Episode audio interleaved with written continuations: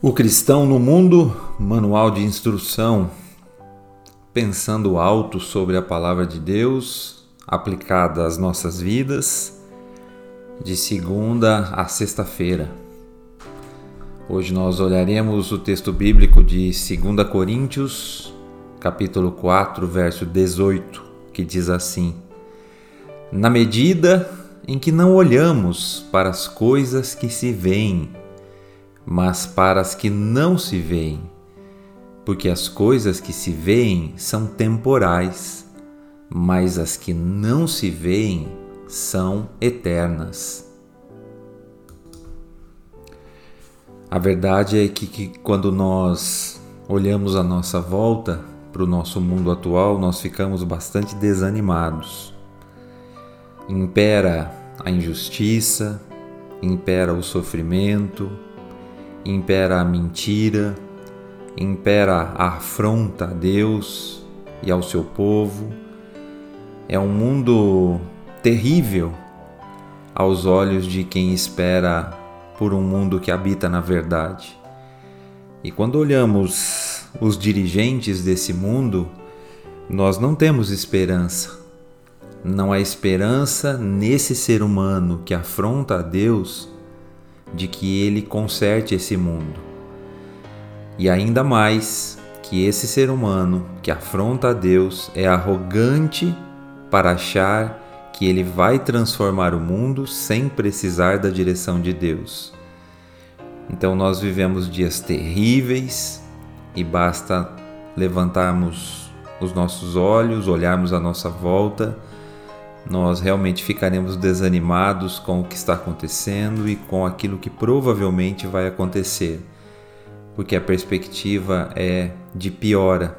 Se Deus não intervir, não limitar o mal, a perspectiva é realmente de grande piora para todos.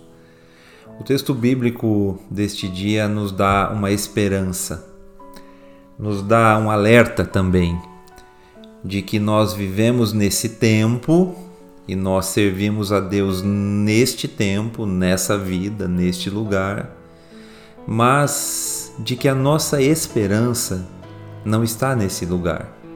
A nossa eternidade não será desse jeito, nesse lugar, com essas pessoas.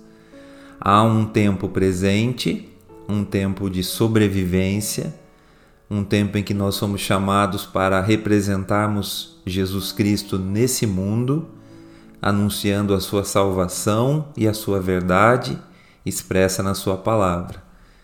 Mas nesse tempo de luta e sofrimento, nós somos lembrados pela palavra de Deus para não olharmos, não nos impactarmos com aquilo que nós vemos, mas olharmos e sermos impactados por aquilo que não estamos vendo. Nós não estamos vendo o reino de Deus chegando, definitivamente, mas ele está chegando. Nós não estamos vendo o que será o reino de Deus, a sua justiça, a sua verdade, aquele lugar que não haverá dor, nem sofrimento, nem maldade, mas esse reino virá.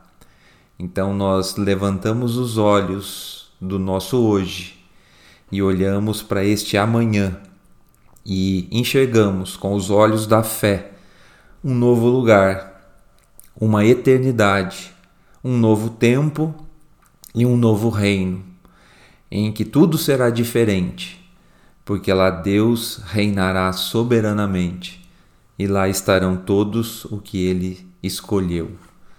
Enquanto estamos aqui, devemos lutar, resistir, perseverar e nos encher de esperança de que esse não é o nosso lugar, mas o nosso lugar está preparado.